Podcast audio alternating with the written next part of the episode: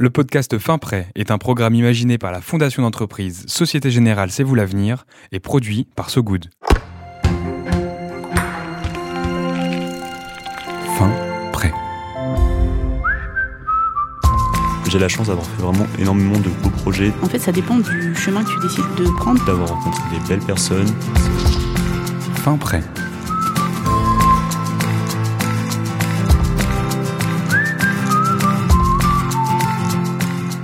C'est souvent dans nos plus jeunes années que nos envies se dessinent pour le futur. Et il suffit parfois d'un coup de pouce, d'une expérience, d'une rencontre pour clarifier des envies, parfois confuses et enfouies en nous. Dans chaque épisode de Fin Prêt, vous partirez à la rencontre de deux jeunes qui ont emprunté le chemin d'une initiative soutenue par la Fondation Société Générale, une initiative qui a aidé ces jeunes à avoir les armes pour se réaliser, s'épanouir.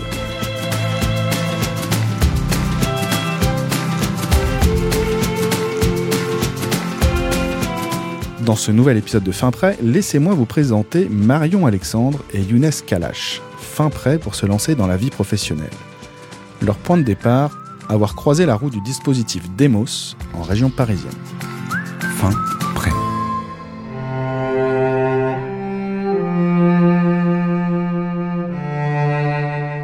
Ce que vous entendez là, c'est du violoncelle.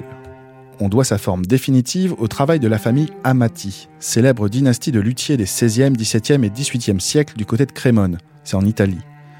Quelques siècles plus tard et quelques mille kilomètres plus au nord-est, c'est aussi le violoncelle qui lie Marion Alexandre et Younes Kalash, âgés respectivement de 15 et 16 ans. À leur connaissance, pas de traces de luthier dans leur famille. Ma mère, elle, est, elle était assistante maternelle. Maintenant, elle est aide-soignante. Et euh, mon père, euh, il travaillait dans les énergies. Il est décédé en 2014. J'habite à Nanterre, dans un quartier qui s'appelle Les Pâquerettes. Donc, c'est dans le petit Nanterre. Il est le dernier d'une fratrie de quatre, comme Marion, à la différence près que Marion n'a que des sœurs. La famille Alexandre habite Noisy-le-Sec, en Seine-Saint-Denis. Plus précisément au Londo, cité populaire. La mixité, euh, on est tous mélangés. Alors ma mère est auxiliaire de vie, elle travaille avec les personnes âgées et euh, mon père, euh, je sais pas, je ne sais pas son métier parce qu'il a changé récemment.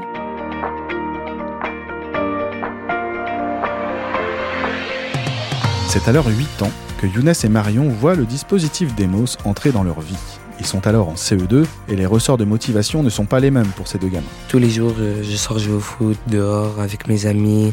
Et ma mère, m'a accompagné quand j'étais petit. Et il y avait un centre culturel qui s'appelait Valérie Méo et qui euh, on voyait des enfants sortir avec des instruments de musique et tout. Jusqu'à maintenant, je suis une personne qui est très agitée. euh, donc en cours, je bouge beaucoup et tout. Donc euh, ma mère m'avait inscrit. Enfin, mon père en avait parlé à ma mère afin que je puisse euh, mieux me concentrer et même de pratiquer un instrument qui était entre guillemets le rêve de, de ma mère. On est parti voir euh, dans, le centre et après on s'est inscrit. La première fois où j'ai entendu euh, parler du projet Demos, c'était au centre de loisirs. C'était une animatrice qui avait proposé un atelier musique. Il y avait deux professeurs euh, d'instruments à cordes. Lors du goûter, j'avais entendu euh, les enfants coup, qui étaient partis là-bas, euh, qu'ils avaient fait un atelier plutôt sympa, qu'ils avaient rencontré euh, de musiciens, qu'ils avaient euh, parlé de musique, qu'ils avaient essayé leurs instruments. Et du coup, ça m'a intéressée. La musique n'est pas une chose étrangère pour Younes et Marion. Elle infuse leur quotidien à des degrés plus ou moins forts. Chez Marion, il faut chercher du côté de la foi chrétienne de sa mère. Dimanche, je vais à l'église. Et lorsque je vais à l'église, euh, on commence euh, le culte euh, par de la louange et on finit aussi par la louange. Donc euh, c'est très euh, musical. Ma mère chante beaucoup euh, dans la maison. Ça chante des louanges. Chez Younes, il faut chercher un peu à la maison et du côté de ses origines aussi, l'Algérie. Ça doit être quand j'étais petit euh, avec mes parents, ma famille, donc euh, avec dans les mariages euh, traditionnels algériens puisque je suis algérien. Donc ça doit être euh, cette musique traditionnelle. Il y en a une en particulier qui est très célèbre. Donc c'est le titre c'est Dena Dena. J'ai grandi avec la musique jusqu'à maintenant. J'écoute J'écoute de la musique tous les jours. C'est quelque chose que j'aime beaucoup. Actuellement, j'écoute un peu de tout, mais en particulier du rap français. Mes frères et sœurs, mes parents, non, du tout, ils ne pratiquaient pas d'instrument. Ma mère, elle voulait en pratiquer un. Du coup, elle a voulu qu'un de ses fils euh, en fasse un. Et puis la musique classique s'est invitée dans leur mélomanie via le dispositif Demos. Dispositif depuis 2010 de démocratisation culturelle, d'éducation musicale et orchestrale à vocation sociale, porté par la Cité de la musique Philharmonie de Paris.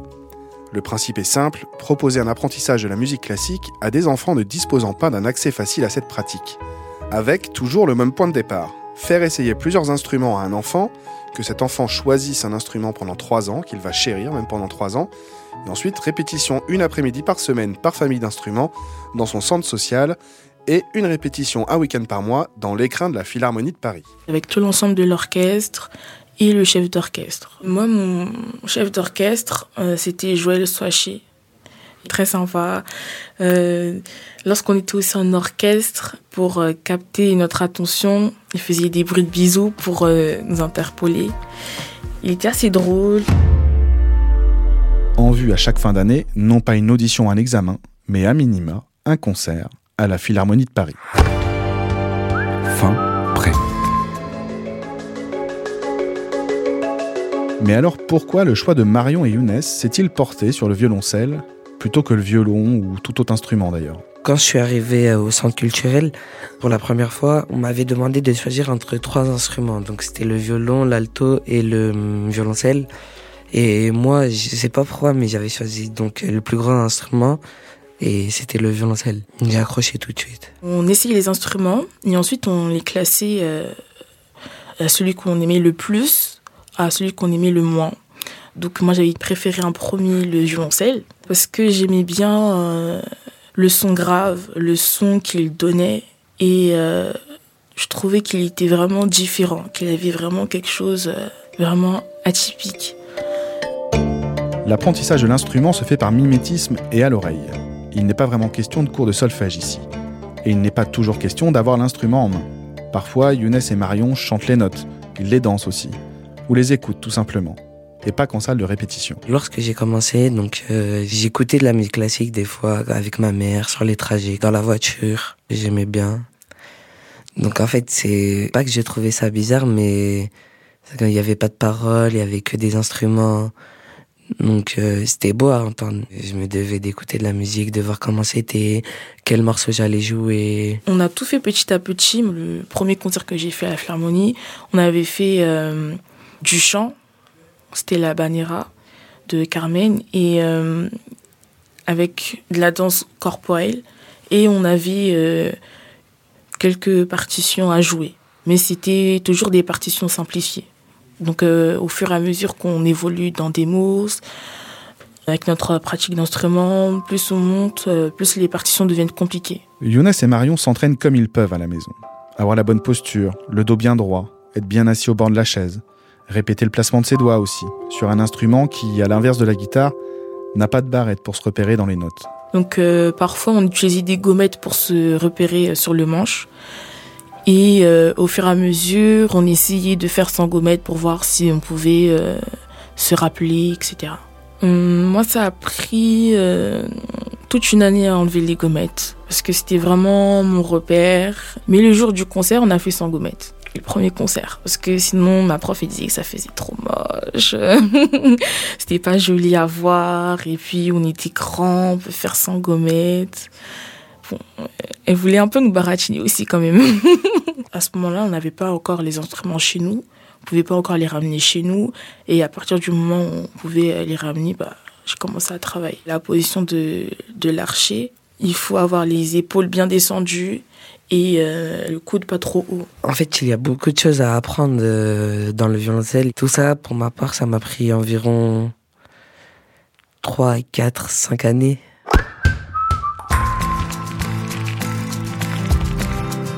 Fin prêt.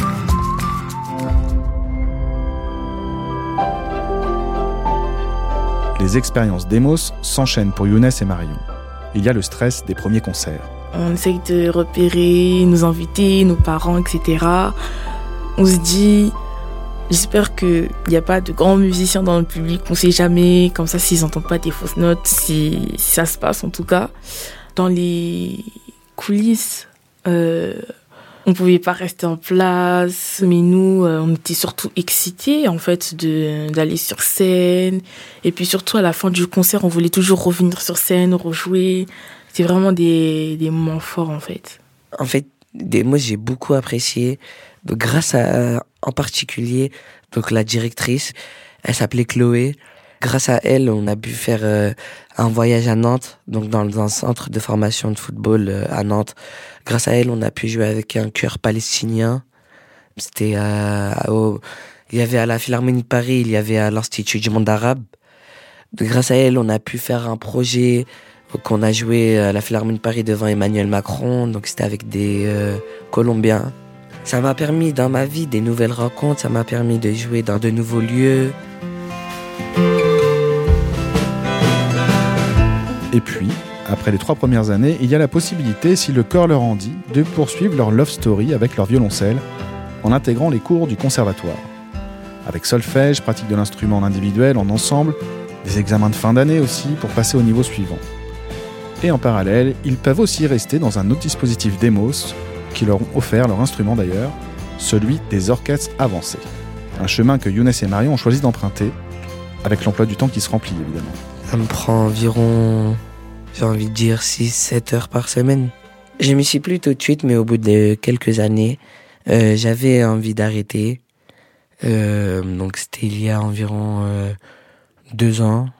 Ma grande sœur, mes, mes parents, enfin ma mère, me disaient Tu te rends pas compte de la chance que tu as de pratiquer cet instrument donc même pour plus tard, euh, tu le regretteras si t'arrêtes. Mes amies, euh, elles sont pas forcément fans de la musique classique.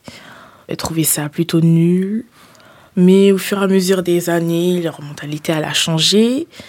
Et euh, elles trouvent ça plutôt euh, sympa, stylé, comme elles le disent souvent. Et euh, maintenant, ça me demande des places pour le concert. Tout le parcours que j'ai fait, ça veut dire les concerts que j'ai à la Philharmonie, les personnes que j'ai rencontrées. Et elle trouve que aussi ça m'a ouvert beaucoup d'opportunités et elle trouve ça plutôt chouette. Je me rappelle qu'on avait joué avec l'Orchestre de Paris et aussi on avait joué avec un grand chef d'orchestre qui venait plutôt d'Amérique latine, qui est très célèbre et qui s'appelle euh, Gustavo Dudamel. On adapte nos horaires euh, du conservatoire par rapport à notre emploi du temps à l'école. En fait, il faut être bien organisé dans sa tête.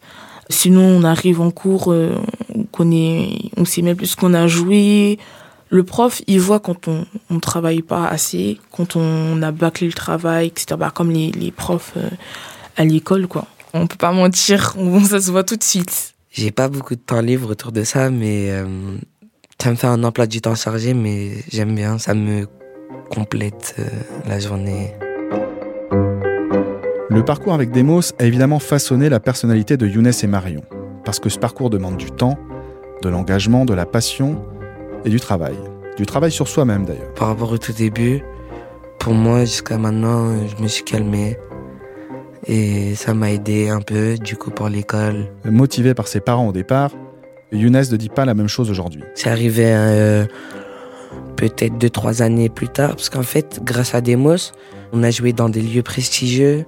Et c'est à partir de ce moment-là que j'ai commencé à beaucoup aimer Demos, jouer dans l'instrument et de voir euh, que c'est très euh, avantageux dans la vie de tous les jours. Par exemple, on a joué avec Demos au ministère de la Culture à Paris. On a joué dans la salle Playel.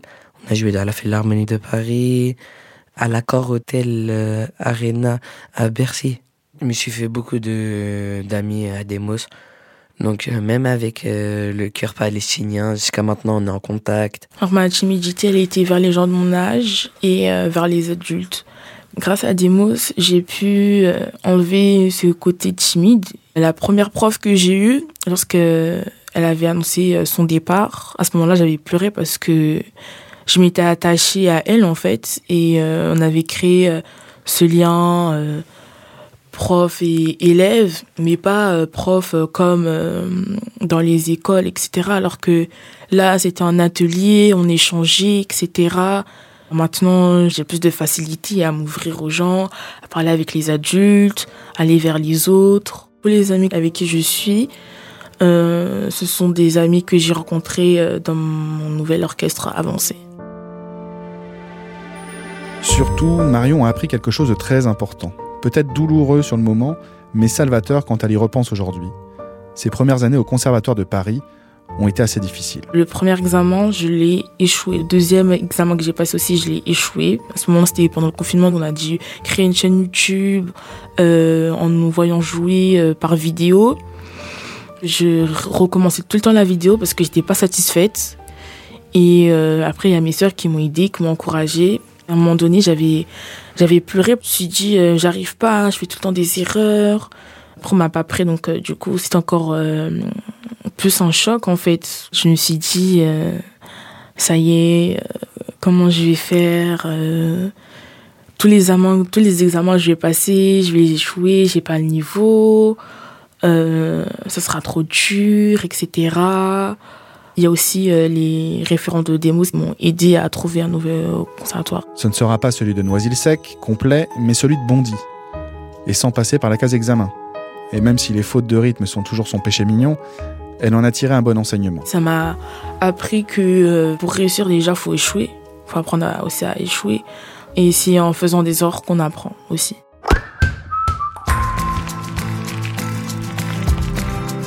Fin, prêt.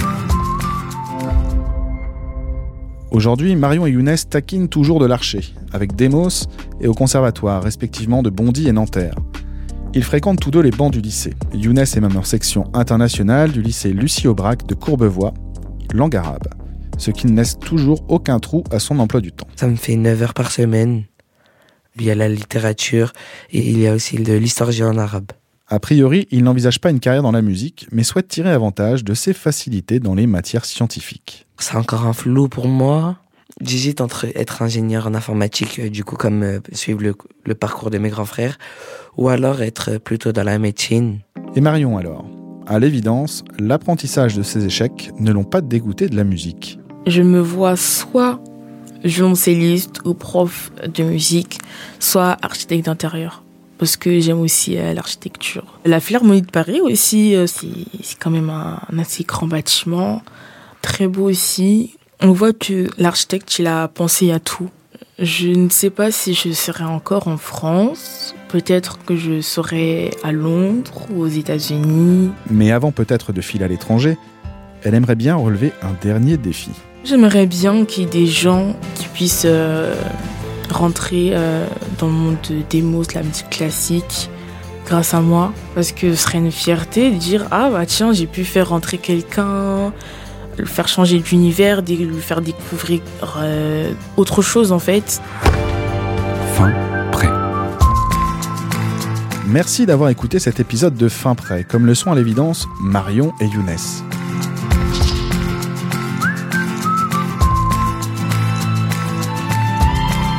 Merci à Demos et à la Philharmonie de Paris de nous avoir fait confiance pour la production de cet épisode.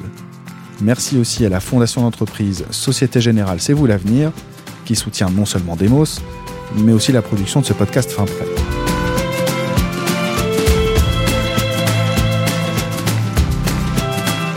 D'ailleurs, pour réécouter cet épisode, ainsi que les 5 autres épisodes de cette série Fin Prêt, rien de plus simple. Un petit clic sur le site sogoodradio.fr, puis un autre petit clic sur l'onglet podcast. Vous pouvez aussi arpenter vos plateformes habituelles de stream audio, c'est pas la famille, mais ça fonctionne pas mal. À très vite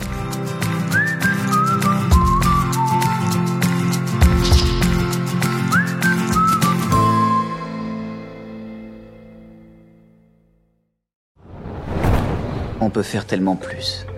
Peut-être sauver ce monde. So Good Radio. 10 minutes, pour sauver, le monde. 10 minutes pour sauver le monde. La quotidienne info de So Good Radio. Salut, je m'appelle Diane Poitot. Et moi, c'est Romain Salas. Accordez-nous 10 minutes et on vous donne de quoi sauver le monde. La quotidienne info de So Good Radio qui vous veut du bien. Un tour du monde de l'actualité. De Kuala Lumpur à Saint-Étienne jusqu'à l'Antarctique. Des tortues étoilées enfin protégées aux résidences d'artistes en hôpital psychiatrique. En passant par la défense des personnes transgenres au Minnesota. Bref, on parle de tout. Des infos les plus positives du jour, de celles et ceux qui essaient de rendre notre monde un peu moins pire. Ça s'appelle 10 minutes pour sauver le monde. Retrouvez-nous sur toutes vos plateformes d'écoute préférées. Vous allez voir, ça met la pêche. La super pêche. 10 minutes, 10 minutes pour sauver le monde. So Good Radio. So good